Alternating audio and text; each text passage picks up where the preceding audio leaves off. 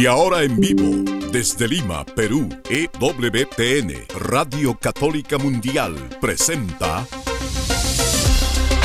Más que Noticias, un programa informativo que analiza desde una visión de la fe los acontecimientos sociales, políticos y económicos más importantes de Latinoamérica, el Vaticano y el mundo.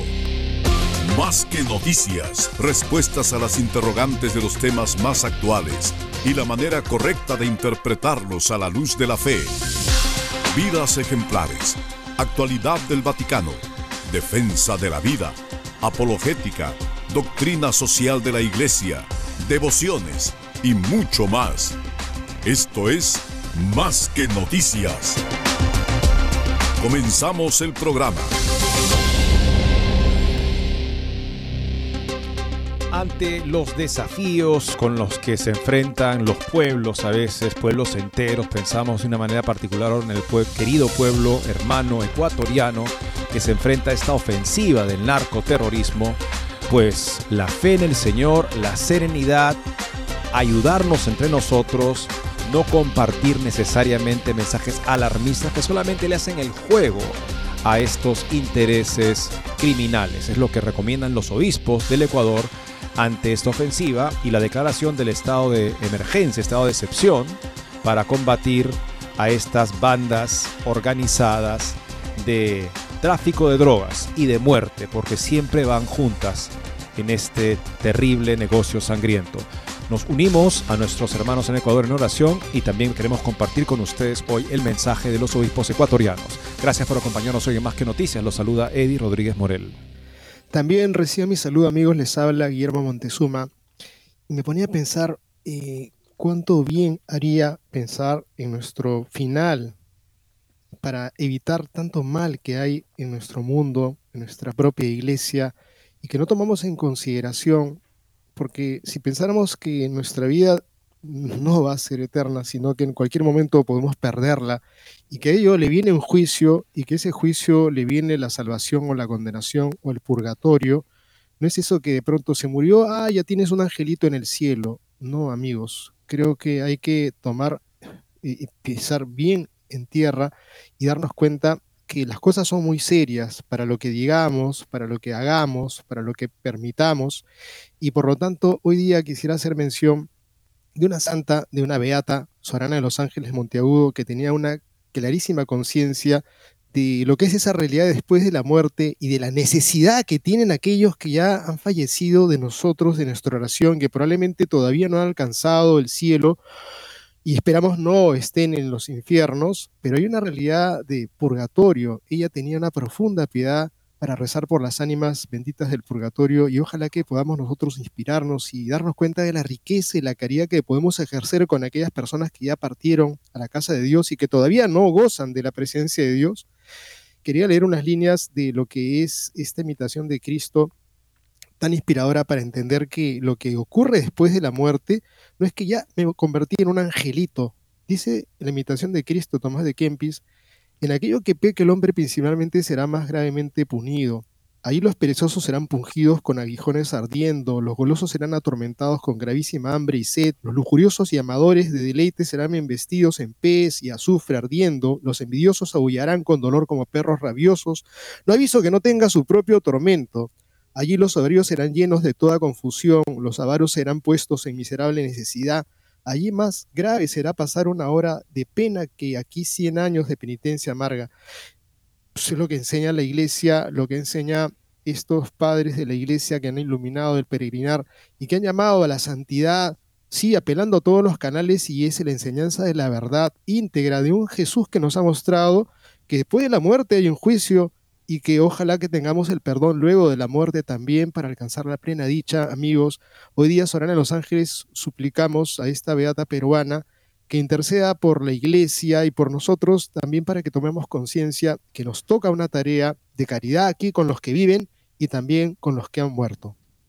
Por otro lado, amigos, se acercan las elecciones en Taiwán y tenemos un interesante artículo publicado por la Brújula Cotidiana con Estefano Mañi, un experto en este tipo de temas. En Taiwán hay un cuarto candidato oculto, la China comunista, cómo está China influenciando en las elecciones de Taiwán, no porque tenga un favorito, sino porque tiene a alguien entre los posibles próximos presidentes de la isla que China continental no quiere ver para nada en la presidencia de la isla.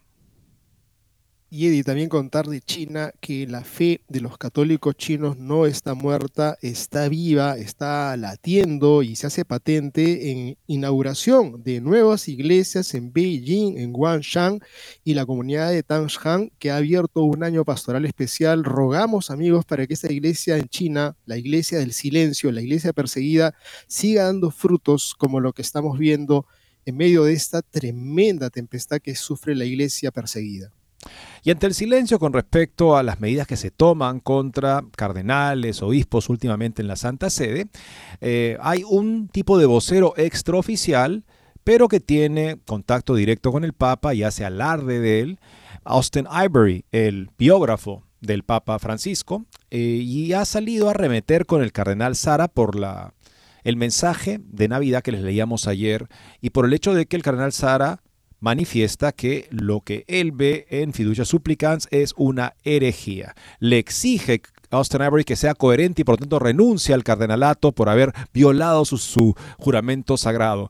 Y por supuesto, el señor Austin Ivory hace alarde de su ignorancia, porque evidentemente no es un teólogo ni le interesa mucho la doctrina, todo lo relativiza inmediatamente con un alarde de ignorancia.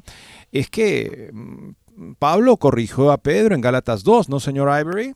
Y eso no tiene aplicaciones para la historia de la iglesia. Además, piense usted que eh, el cardenal está vestido de rojo justamente porque está dispuesto a dar su vida para ayudar al obispo de Roma a llevar a la iglesia por el camino de la fidelidad al Evangelio. Todo eso significa el rojo y el cardenal ciertamente no tiene por qué renunciar si está cumpliendo heroicamente con su responsabilidad.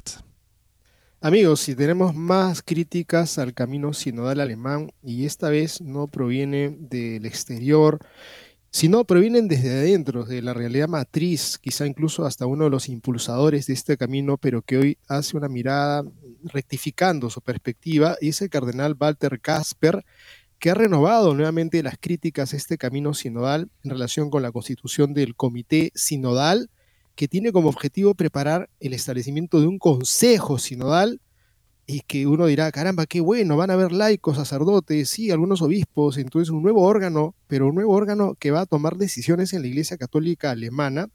Y ha dicho Casper que esto carece de toda legitimación y bueno, ya esto lo ha, sido criticado desde Roma, pero los alemanes avanzan con todo y no les interesa a Roma y simplemente eh, establecerán sus consejos sinodales en donde simplemente los obispos quedan de adorno. Acá al cardenal Casper hay que reconocerlo mientras las indicaciones contra la moral católica vengan desde Roma, le parece perfectamente bien. Lo único que no quiere es que haya un tipo de como fragmentación de la iglesia con respecto al gobierno. Muy pobre este, ese rol que le asigna él a Roma simplemente como la que puede mandar contra la doctrina, pero siempre y cuando todos lo obedezcan. Y lo vemos en los siguientes ejemplos de las notas.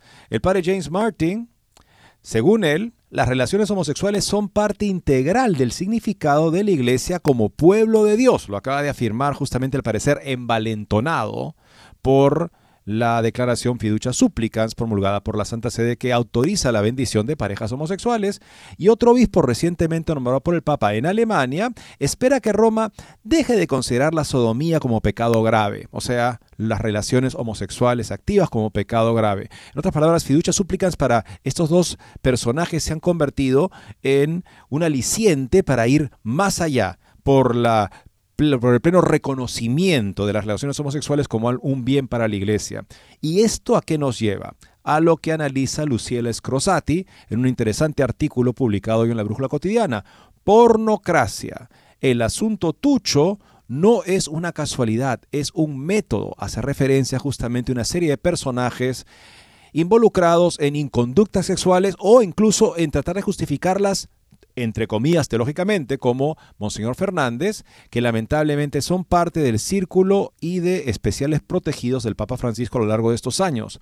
un vistazo a una realidad que debíamos nosotros tener presentes en nuestras oraciones y también para darnos cuenta de la gravedad de lo que ahora se busca justificar en fiducia súplicas. No es una voz en el vacío. Hay un entorno de inconductas que lamentablemente va de la mano con ese intento de justificar teológicamente la inconducta sexual. Con esto y más, regresamos después de una breve pausa. No se muevan de EWTN, Radio Católica Mundial. Enseguida regresamos con Más que Noticias.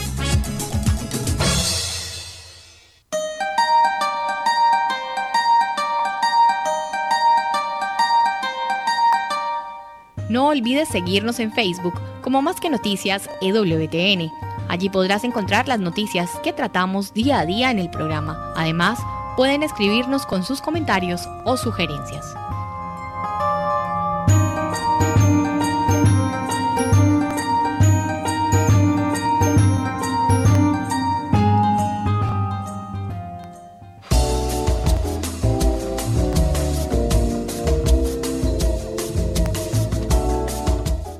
Si quieres estar informado de todas las noticias del acontecer de la iglesia y seguir el día a día del Papa Francisco, entra ya a la página web de Asiprensa www.asiprensa.com y podrás estar enterado de todo lo que sucede en la iglesia.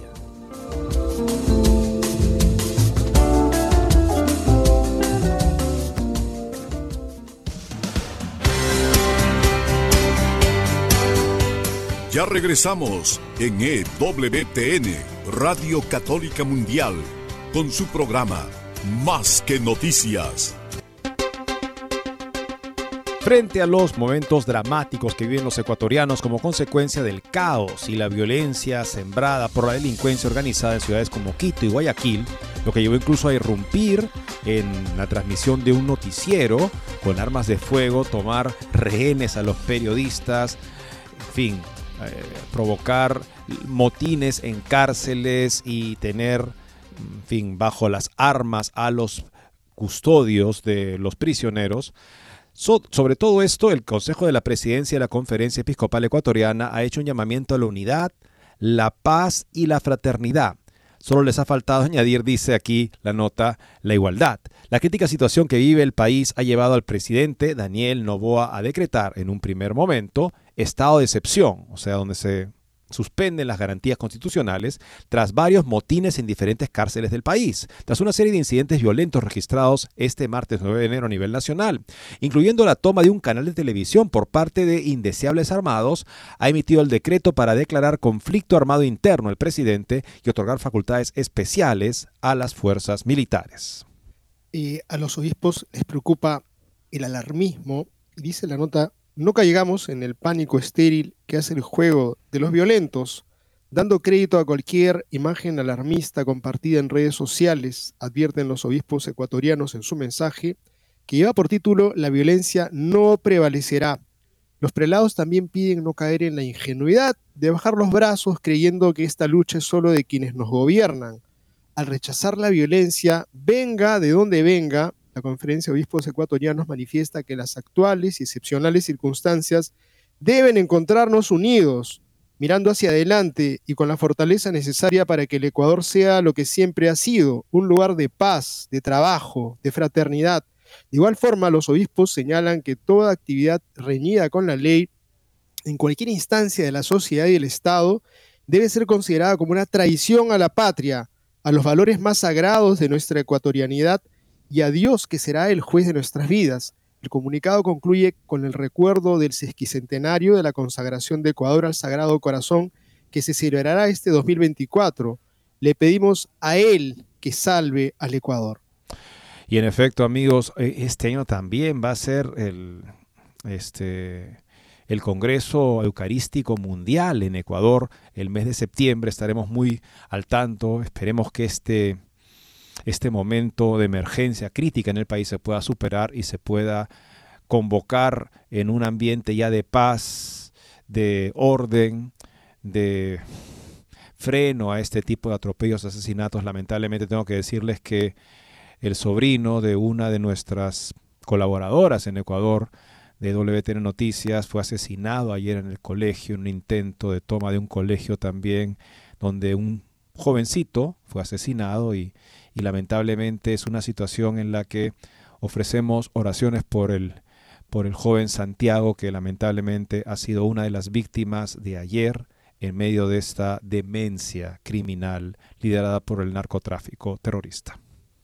Y la importancia de sentirnos, como dicen los obispos, unidos. Los ecuatorianos tenemos a nuestros hermanos aquí al costado, somos como si fuéramos una misma patria con Bolivia y Ecuador somos una misma nación, de una u otra manera sentimos lo que están padeciendo y sufriendo. Quisiéramos invitarles a todos los que nos están oyendo a rezar por Ecuador, hacer que todos se sientan como hermanos. Este es el momento de la unidad, porque en los momentos donde hay tempestad no queda otra cosa sino remar en la misma disposición y suplicar a Dios para que venga y vuelva pronta, pronto la paz a esta querida nación. Y ahora vemos lo que pasa en Taiwán, amigos. El ministro de Asuntos Exteriores de Taiwán, Joseph Wu, ofrecía el martes 9 de enero, ayer, una rueda de prensa sobre el peligro de una injerencia china en las próximas elecciones presidenciales que se celebrarán este 13 de enero, justo en medio al finalizar la conferencia, los teléfonos móviles de todos los presentes empezaron a sonar y apareció la señal de alerta de misil. China había elegido, esto es increíble, ese momento para lanzar su nuevo satélite y el portaaviones sobrevoló la isla principal de Taiwán, o sea, este satélite sobrevoló la isla principal de Taiwán. El Ministerio de Defensa de Taipei echó inmediatamente agua al fuego. No había alerta de misiles, se trataba de una operación especial civil, pero el miedo persiste. Unos días antes, el primero y segundo de enero, Taiwán fue sobrevolada por primera vez por globos espías chinos como los que surcaron los cielos de los Estados Unidos el año pasado. Es evidente que Pekín está ejerciendo mucha presión también psicosocial, sobre los votantes taiwaneses para que las elecciones presidenciales de lo que todavía considera una provincia rebelde, parte de China, en todos los aspectos, vayan estas elecciones según lo que quiere Pekín. En las próximas elecciones competirán tres y no dos, como es tradición, candidatos. El favorito es Lai Ching-te, actual vicepresidente, ex primer ministro y principal exponente del Partido Democrático Progresista, la formación de izquierda más partidaria de la independencia de Taiwán de China en el gobierno desde el año 2014. Detrás de él, por unos 10 puntos porcentuales, según las encuestas finales de diciembre, está el actual alcalde del área metropolitana de Taipei, Hou Yui, ex jefe de policía, exponente del Kuomintang, Partido Nacionalista, fundador de la República de Porcelana, es más fiel al principio de una China y al consenso de 1992, los principios que regulan las relaciones entre Pekín y Taipei. Oficialmente son un solo país y Pekín es la capital pero Taiwán mantiene su independencia de facto. Por último, también se presenta Ko Wen-he, exalcalde de Taipei, cirujano de renombre internacional, candidato independiente del 2016, favorecido por los jóvenes y con una campaña caracterizada por un enfoque muy pragmático en todas las cuestiones. Las relaciones con China, además de estar en el centro de las preocupaciones internacionales, son también el tema principal de la campaña electoral. Tras la asimilación forzada de Hong Kong al sistema chino, en violación de los acuerdos firmados con el Reino Unido sobre su autonomía, ninguno de los tres candidatos se presenta como pro-Pekín. Solo cambian los enfoques. Lai Ching-te continuaría la misma política que la actual presidenta, Tsai Ing-wen una marcha gradual pero decisiva hacia la independencia de China continental. Hou Yui es un procrastinador. Describe al Wall Street Journal su idea de las relaciones con los vecinos basándose en su experiencia como comandante de policía. Cuando te enfrentas a un adversario por un lado, hay que saber cómo negociar. Por el otro hay que tener la fuerza para luchar. El menos predecible es el tercer candidato, Ko Wen-je, que habla principalmente de problemas internos y ha cambiado radicalmente de opinión en cuestiones exteriores. En el pasado estuvo a favor de la independencia y apoyó a Tsing Ing-wen. Desde 2016 se ha convertido en un político independiente y ha adoptado una línea más cercana a la de Kuomintang, relaciones más relajadas, menos retórica independentista y más comercio. También propone, de ser elegido, construir un puente para conectar la isla Quemoy con la costa continental de China. Hay que considerar justamente que ese aislamiento insular de Taiwán ha sido clave para mantenerse en independencia de China esto parecería ser un relajamiento que invita a un cambio de relación, también, en fin, con respecto a la presencia de China continental en la isla. El Partido Comunista Chino no tiene un candidato favorito, pero sí un enemigo jurado, Lai Ching-te, el primero que hemos mencionado, y está haciendo todo lo posible para impedir que sea elegido, además de las demostraciones de fuerza como globos espías en el espacio aéreo taiwanés, las armas que utiliza son sobre todo dos, la propaganda y el poder judicial. En cuanto al primero, las autoridades de Taipei denuncian una nueva ola de desinformación de estilo comunista, especialmente en las redes sociales, destinada a todas ellas a desacreditar a Tsai Ing-wen y su partido, mientras el Poder Judicial trabaja en los numerosos contactos que existen entre Taiwán y el continente, de repente puso bajo presión a Foxconn, que opera en China, pero es propiedad del empresario taiwanés Terry Gu, con una nueva investigación. De hecho, el Poder Judicial chino le impidió presentarse como candidato independiente, cuando podría haber dividido el apoyo a del Kuomintang en beneficio de Lai. En otro golpe bajo, las autoridades de Shanghai también están investigando el grupo de rock taiwanés Mayday, acusándolos de haber tocado en playback, lo que aparentemente es un delito en China. El mismo grupo se había negado anteriormente a proclamar consignas a favor del principio de una China durante su gira por el continente. Así, además de los tres candidatos que se presentaron oficialmente en las elecciones de Taiwán, habrá un cuarto candidato, la República Popular China, la China comunista. No pretende ganar votos, pero está dispuesta a todo para que sus enemigos los pierdan. En otras palabras, el favorito para las elecciones es el que China no quiere ver en la presidencia y por lo tanto toma medidas para amedrentar y desinformar en la isla de modo que puedan reducirse sus probabilidades de ganar. En unos días, básicamente en tres días, tendremos las elecciones y en pocos más, en pocos momentos más, los resultados los tendremos al tanto.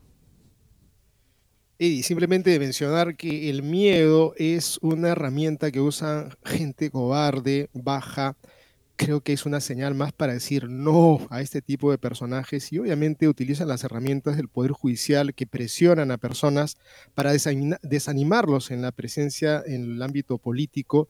Ni vuelta a creer que las redes sociales, que son ya no el periódico que antes tiraban en papel, sino que las redes sociales se convierten en herramientas de presión, todo eso hay que advertir, advertirnos y nosotros estar muy alertas de que el miedo jamás puede ser una eh, un criterio para decir, no, tenemos que plegarnos a ellos porque nos pueden aplastar. El Poder Judicial pues, se usa de una manera tan baja como camino político de presión y las redes sociales obviamente tenemos que cogerlas con pinzas.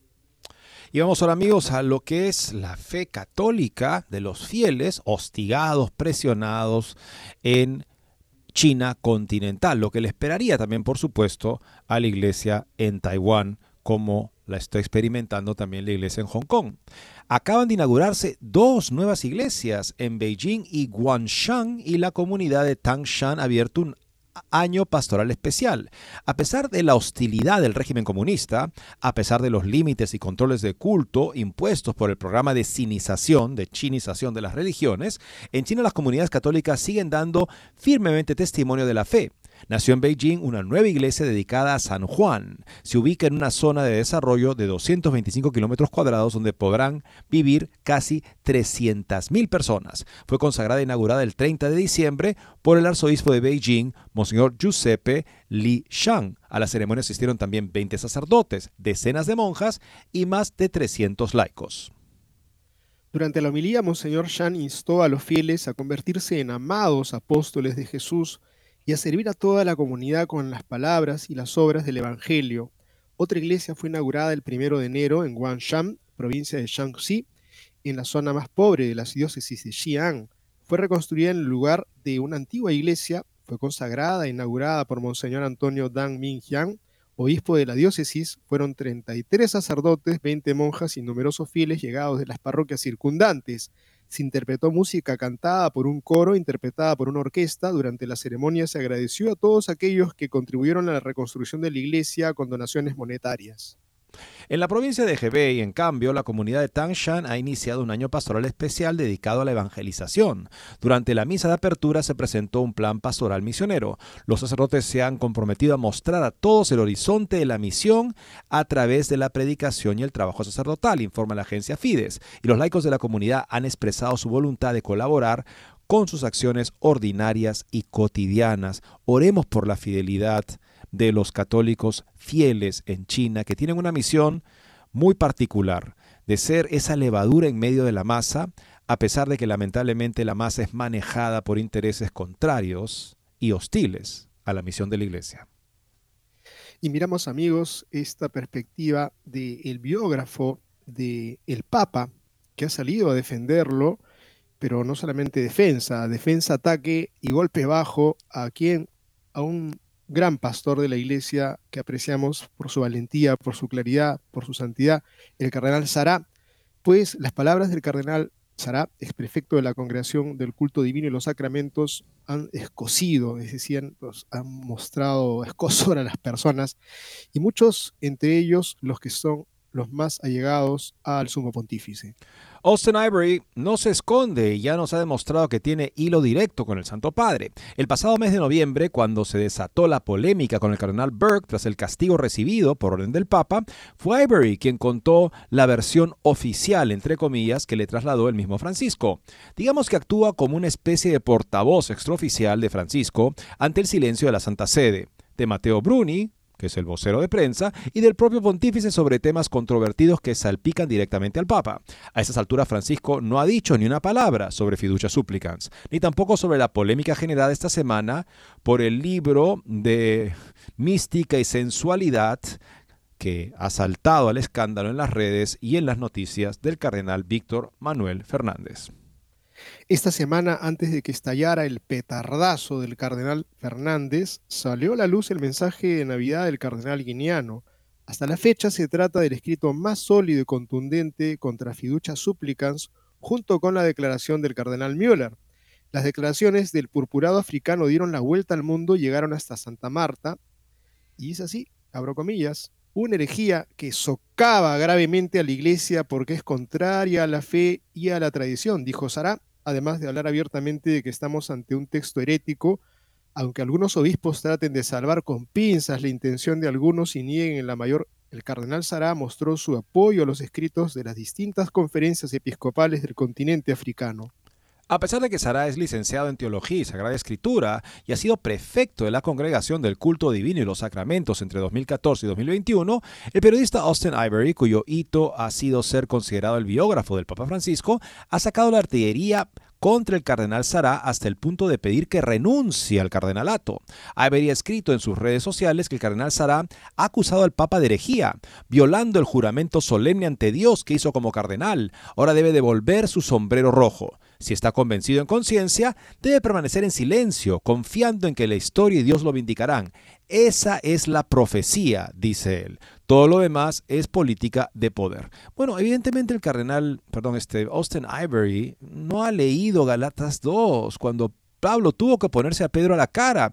Y eso fue una ayuda de caridad a Pedro para que volviera a caminar en la verdad del Evangelio. Son términos que usa el apóstol San Pablo inspirado por el Espíritu Santo. ¿O tiene también usted un problema con eso, señor Ivory? Por otro lado, cuando un obispo es consagrado, es consagrado para ser fiel al depósito de la fe como ha sido promulgado desde la era apostólica. Ese es el principal compromiso sagrado. Lo demás es una manera de poder ayudar a esa misión.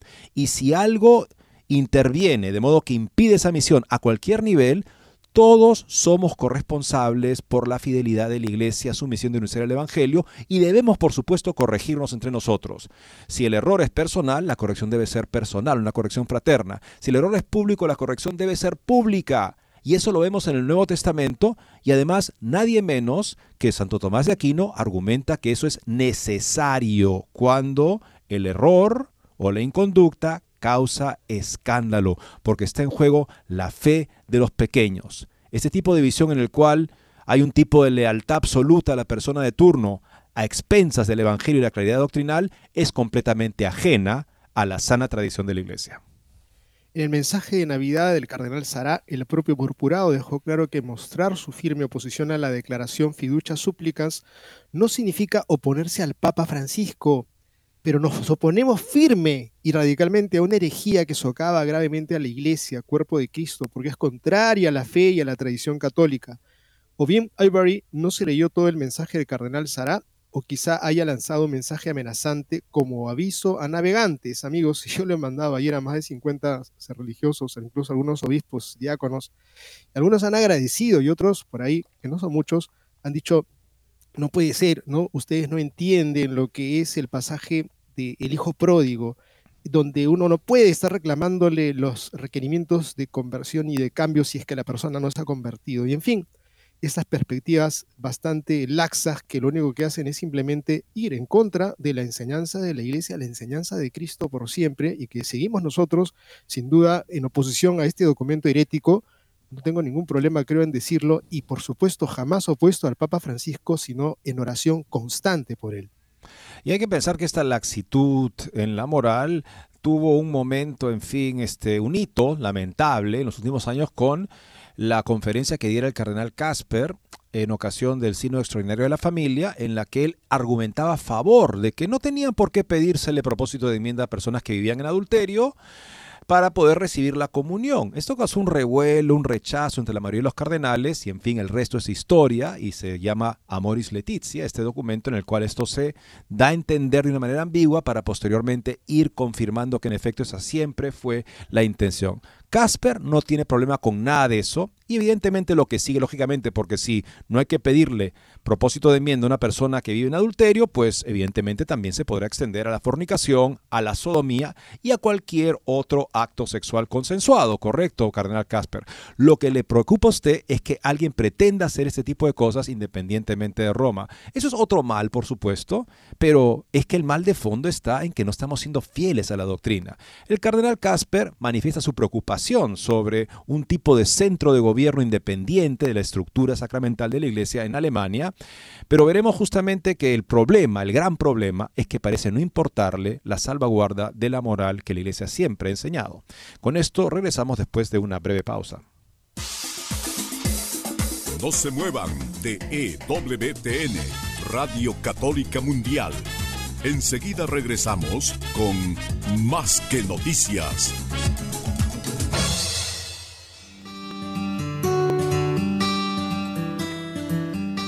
En la página web de EWTN podrás encontrar los programas de EWTN Radio y Televisión. Solo tienes que descargar los podcasts y así encontrarás tus programas preferidos. Recuerda en www.ewtn.com.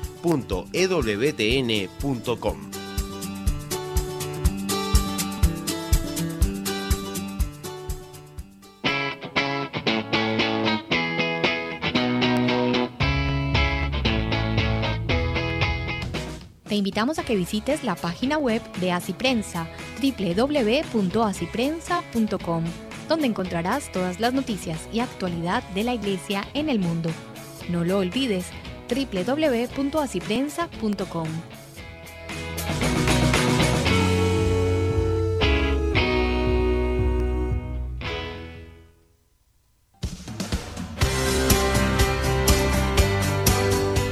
Ya regresamos en EWTN, Radio Católica Mundial, con su programa Más que Noticias. Para comunicarse en vivo con Más que Noticias, nos pueden llamar desde Estados Unidos al teléfono gratuito 1-866-398-6377 y desde cualquier parte del mundo al 205-271-2976. El cardenal Walter Casper ha renovado sus críticas al camino sinodal alemán en relación con la constitución del Comité Sinodal, que tiene como objetivo preparar el establecimiento de un Consejo Sinodal como nuevo órgano de decisión en la Iglesia Católica en Alemania. Casper dijo que esto carece de toda legitimización y ya ha recibido duras críticas desde Roma. Seguir adelante con este proyecto y crear hechos consumados de todas formas solo puede entenderse como un desafío que no puede terminar bien, dijo Casper en una entrevista con la plataforma en línea Comunio. El Consejo Sinodal planeado contempla una composición equitativa de obispos, sacerdotes y laicos y se propone ser un órgano consultivo y de dirección en relación con desarrollos significativos en la Iglesia y la sociedad. El comité preparatorio se reunió por primera vez en noviembre y el cardenal advierte un consejo sinodal de este tipo sin duda interferirá en la estructura sacramental y limitaría o incluso anularía la autoridad de liderazgo del obispo. Tendría más poderes que la conferencia episcopal, que según el actual Código de Derecho Canónico, salvo algunas excepciones, es un órgano consultivo. Por lo tanto, para el purpurado no se comprende que uno pueda asumir un cargo en la ordenación y luego renunciar al ejercicio de las responsabilidades que son esenciales para este cargo y que asumo públicamente en la ordenación. De acuerdo con el cardenal, pero esas responsabilidades me, me atrevo a recordar el cardenal, implican ser fiel al depósito de la fe y las costumbres recibido desde la época apostólica? ¿O es que hay ciertas prioridades en el compromiso sagrado que este, asume un obispo al ser consagrado? ¿Acaso es simplemente una cuestión de gobierno en la iglesia? y no tiene que ver entonces con la enseñanza, ¿por qué relativizar la enseñanza y resaltar el gobierno? Porque evidentemente se quiere que el cambio venga de arriba y todos lo acepten de una manera bastante dócil y personajes, en fin, incómodos para ese tipo de cambios sean silenciados. Continúa la nota, por lo tanto, para el purpurado no se comprende que uno pueda asumir un cargo, como dije, en lugar de un consejo sinodal que según él no estaría teológicamente legitimado, sería más útil fortalecer la cultura de diálogo dentro de la iglesia y establecer la sinodalidad como principio determinante del ser de la iglesia. Esta sinodalidad, como hemos visto, en la práctica hay que reconocerlo, sirve para justamente impulsar agendas heterodoxas y cuando no se logra impulsarlas a través de ellas, pues simplemente se publica una declaración y supuestamente todos tendríamos que recibirla sin oponernos al paso que se pide que se dé en contra de la enseñanza y práctica constante de la Iglesia. Y aquí vale recordar las críticas que recibe a Tintra, este cardenal de parte de religiosas como este Tercar diciendo lo que pasa es que están llorando porque pierden el poder y creo que le dan un buen golpe a la canilla porque eh, lamentablemente apareciera que está simplemente defendiendo esa parte porque no defiende el todo, simplemente defiende esta temática de que estarían yendo en contra de un compromiso de ordenación de también ser gobernantes de la iglesia, ahora este Consejo Sinodal lo saca de cuadro a todos los obispos y se convierte simplemente en una especie de asamblea de algunos laicos con algunos sacerdotes y algunos obispos que finalmente son los que mandan y manejan la iglesia de una manera absolutamente diferente a como se ha manejado la iglesia como Cristo lo ha querido, a través de sus apóstoles. Esto está muy mal y tú y yo estamos completamente de acuerdo con el cardenal en esto. Lo que yo aquí reclamo es que esto también abarca la fidelidad a la doctrina de fe y de costumbres, lo cual al cardenal le parece muy negociable y incluso hasta el punto de él proponer que ya no se debe usar la palabra adulterio, porque no es pastoral. Oiga, pero ¿quién es el que habla de adulterio con respecto a separarse del cónyuge legítimo y entrar en una nueva unión? Es el Señor Jesucristo. ¿Cuál es el buen pastor? Es Jesucristo. Y si un cardenal me dice que no es pastoral usar a lo que nos dice el buen pastor, pues evidentemente me distancio de ese cardenal y con eso estoy siendo fiel a Jesucristo que es lo que tenemos que hacer cuando particularmente es difícil hacerlo, porque lamentablemente tenemos cardenales u otros que se oponen a lo que el Señor enseñó. Y lo que vemos justamente en la iglesia hoy en día es la promoción desde Roma de personas con agendas absolutamente contrarias a la doctrina de la iglesia, sobre todo en el tema de la sexualidad. ¿Por qué este tema? Porque vivimos en medio de una revolución sexual, ante la cual ya muchos eclesiásticos han cambiado de mente y dicen, ah, eso no importa, no es tan, no es tan difícil, hay pecados peores habrá pecados peores. Pero cuando un tipo de pecado se hace epidémico, el estado de la iglesia y de la sociedad, por supuesto que es peor que si un, si un pecado más grave se da en algún caso en particular o no. Entonces, así estamos. Estamos en esa situación de degradación generalizada de la moral. Algo sobre lo que advirtió el Papa Pablo VI en Humane Vitae, cuando dijo que, por ejemplo, el uso difundido de anticonceptivos iba a llegar a una degradación, a un relajamiento, a una decadencia generalizada de la moral. Estamos ante eso. ¿Y por qué es tan común? Ya hay que hacernos la idea de que está bien y promoverlo. Bueno, algo así ciertamente piensa con respecto a su agenda particular el padre James Martin y quiere aprovechar la declaración fiducia supplicans para impulsar la más. Para James Martin, las relaciones homosexuales son parte integral del significado de la Iglesia como pueblo de Dios. El autodesignado apóstol de los LGTBI, el jesuita americano James Martin, ha ganado en audacia tras la publicación de Fiducia Supplicans y en su último artículo se ha unido a un destacado jesuita y miembro del sínodo sobre la sinodalidad para afirmar que no podemos negar la realidad de las relaciones entre personas del mismo sexo como parte integral del significado de la Iglesia como pueblo de Dios. Tanto las personas heterosexuales como las homosexuales encarnan la verdad de su dignidad como imago Dei en su sexualidad, afirma Martin y el padre Agbon Kian Meg Orobator, un jesuita, en un artículo publicado en el sitio web de activistas LGTB de Martin Audrech. Los dos jesuitas argumentaron que la avalancha de reacciones, tanto positivas como negativas, a la propuesta de fiducia supplicans de bendiciones para personas del mismo sexo da crédito a la prioridad y urgencia de centrarse en la cuestión particular de la identidad y la sexualidad, informa Life Size News. O sea, ¿en qué manera la fornicación, el adulterio, que ya no se debe llamar así? Claro, que empezamos con eso y luego seguimos, claro, por supuesto, con la homosexualidad, los actos homosexuales. ¿Cómo eso es parte de la verdad de la dignidad de las personas como imagen de Dios en su sexualidad? Son palabras literales de este artículo que está eh, firmando el padre James Martin junto a este teólogo miembro de la estructura o del proceso de los participantes del sínodo de la sinodalidad. Los autores citan la imagen utilizada sobre la iglesia en la literatura del sínodo, una tienda ampliada que da la bienvenida a todos a la comunidad, diciendo que cualquier actitud de rechazo y agresión socava la naturaleza de la iglesia como familia de Dios. Nuevamente, estas personas que son fornicarios, adúlteros, sodomitas, encarnan la verdad de su dignidad como, imagen de Dios en su sexualidad, es lo que dice esta nota tan, en fin, ¿no? De tan ya ¿Cuál es la palabra? O sea, perversa, depravada, sí, porque está tratando de decir que la imagen de Dios se representa en la relación homosexual. Pero también hay que reconocer que el director espiritual del retiro que recibieron los participantes de la Asamblea Sinodal del pasado octubre en Roma, el padre Radcliffe, es alguien que se ha expresado justamente así. Él dice que la relación homosexual puede expresar rasgos del amor trinitario.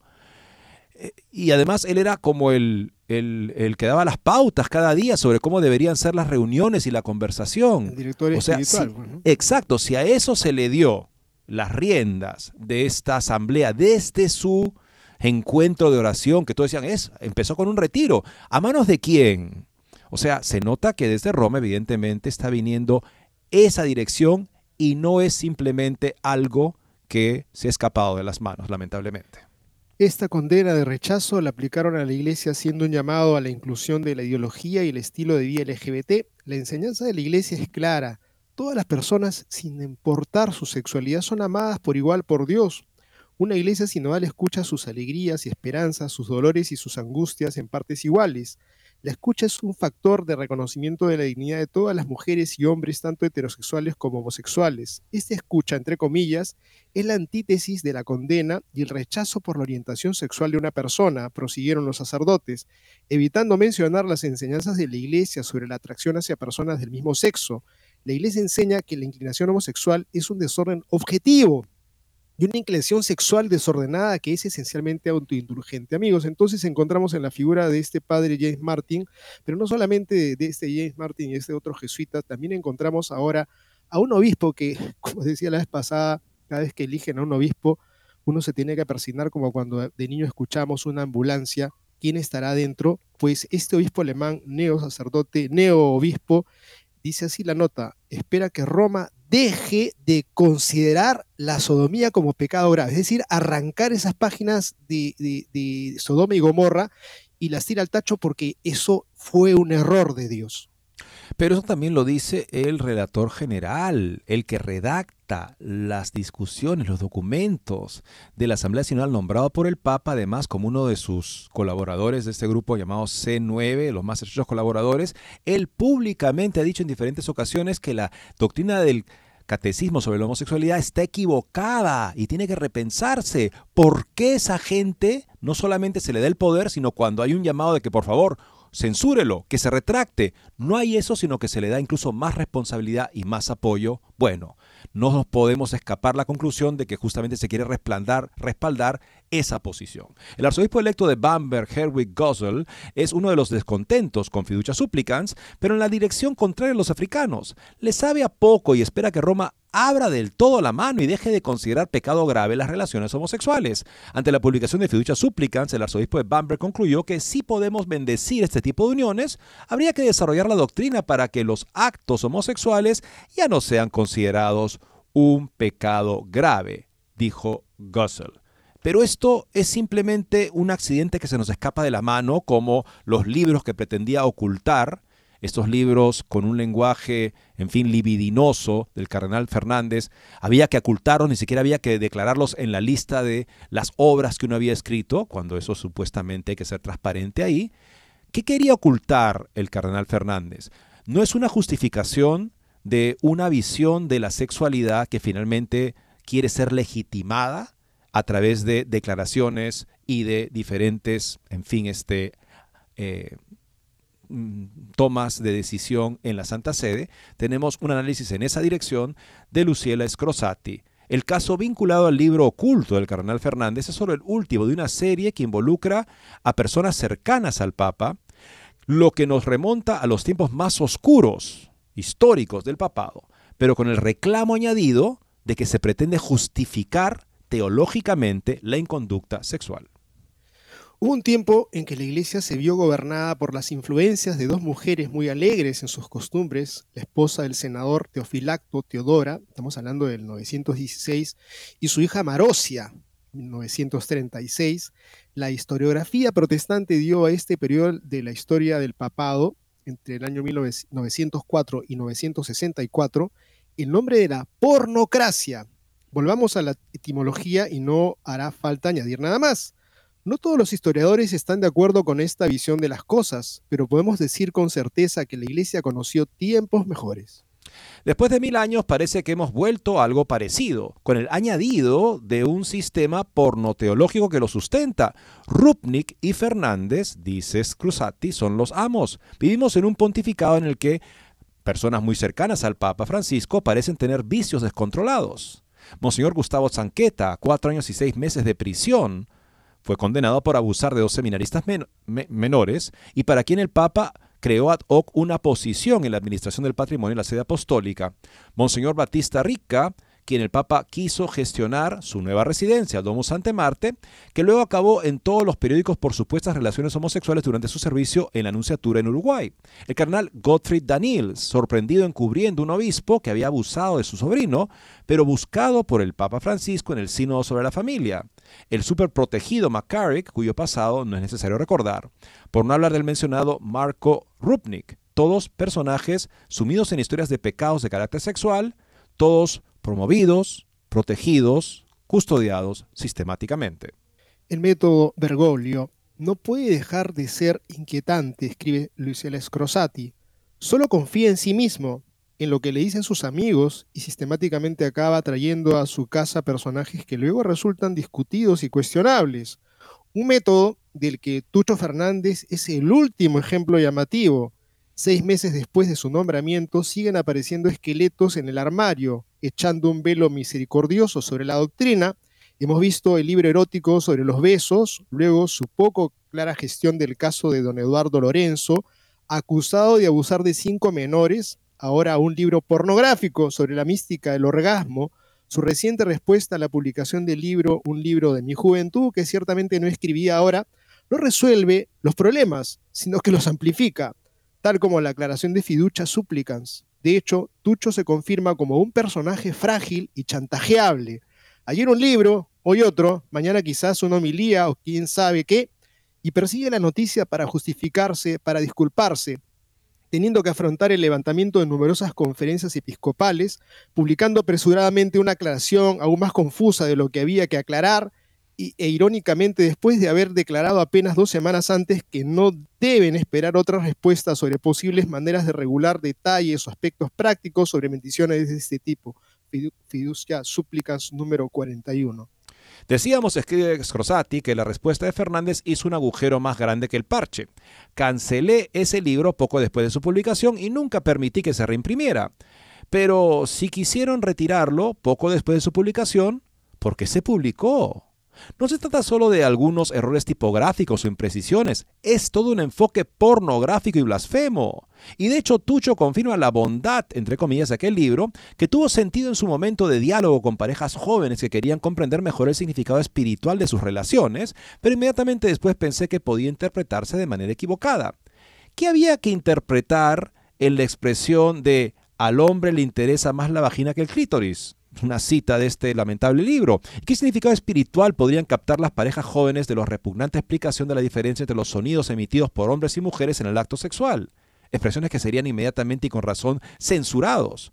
¿Cuál es su ideal de la pastoral, Monseñor Fernández? Es bueno resaltar otro aspecto. En el libro Bajo el Foco Tucho ya había puesto en blanco y negro un par de principios que se encontrarán en una reflexión más madura, entre ellos la exhortación apostólica Moris Letizia, de la que es, no es un misterio que fuera uno de los principales redactores. En primer lugar, en el libro se constata una singular primacía del amor, entre comillas, cuando quienes hacen el amor son dos personas que se aman, que se acompañan, que se ayudan, que han decidido ante Dios compartirlo todo para siempre, y a pesar de todo, entonces el placer sexual es también un acto de adoración a Dios. Unos años más tarde, en 2006, Tucho publicó un artículo en la revista de teología, de ello dice aquí, en el que sostenía que la primacía de la caridad legitimaría el uso de anticonceptivos entre los cónyuges. Y de hecho, en la cita del libro, si se mira más de cerca, en todo el libro no se menciona la necesaria apertura a la vida de cada acto conyugal. No el placer, que es concomitante, ni siquiera el acto sexual, sino el acto conyugal que conserva su sentido integral puede convertirse en acto de adoración a Dios, de obediencia dócil y confiada a su mandato, creced y multiplicados, a imagen a pesar de la deformación por el desorden de la concupiscencia del amor entre Cristo y la Iglesia. Esto es una relación muy buena. el acto abierto a la vida, a la verdad, el acto conyugal, por supuesto que se puede convertir en un acto de oración a Dios porque me fío de Dios en el poder que Él me da de ser un procreador. A los cónyuges le da ese poder. Pero cuando hablo del acto en su sensualidad y en su placer y en las relaciones, reacciones físicas y me quedo ahí, y eso digo que es un acto de oración a Dios, que pobre concepto, qué degradado concepto del acto conyugal tiene. Y por supuesto ni siquiera lo llama acto conyugal, es simplemente el acto sexual. Punto. A eso se refiere, en los sentidos más generales y al servicio de cualquier revolución sexual que lo quiera aprovechar con aparentemente la aprobación de Roma. Segundo punto, no es seguro, afirmó Tucho, que esta gozosa experiencia del amor divino me libere de todas mis flaquezas psicológicas. No significa, por ejemplo, que un homosexual vaya a dejar de serlo automáticamente. Recordemos que la gracia de Dios puede coexistir con las fragilidades, incluso con los pecados, en presencia de condicionamientos muy fuertes. En estos casos la persona puede hacer cosas que objetivamente son pecado, pero sin ser culpable y sin perder la gracia de Dios ni la experiencia de su amor, escribía en esta obra recientemente hecha pública. Es la moral de las circunstancias atenuantes de Amores Letizie, que solo se sostiene gracias a una gran cantidad de ambigüedad. Se refiere sin distinguir tanto una persona con tendencia homosexual, fragilidad, como una persona que comete actos homosexuales, pecados. Hablamos de una posible coexistencia entre gracia y pecado sin especificar ni de qué gracia estamos hablando, santificante, actual, ni de qué pecado venial, mortal. Hablamos de posibles influencias fuertes y deducimos que la persona, por lo tanto, no es culpable.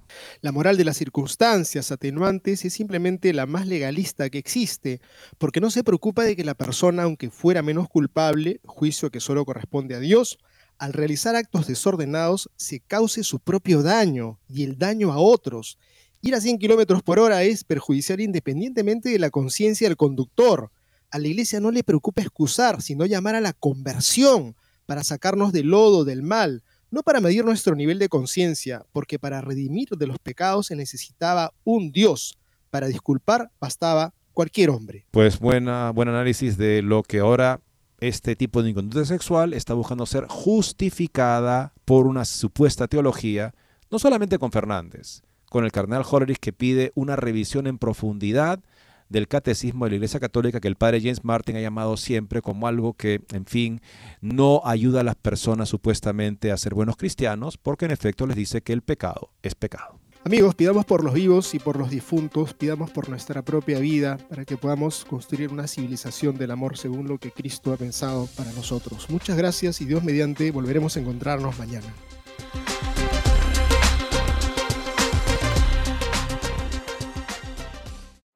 ¿Te perdiste tu programa favorito de Radio Católica Mundial? No hay problema. Ahora nuestra programación está disponible siempre y a tu conveniencia en formato podcast. Visita nuestra central de podcast en ewtn.com, diagonal es, diagonal radio y busca la opción podcast o también en Apple Podcast o Spotify. Y no te retires de Radio Católica Mundial porque la fiesta sigue.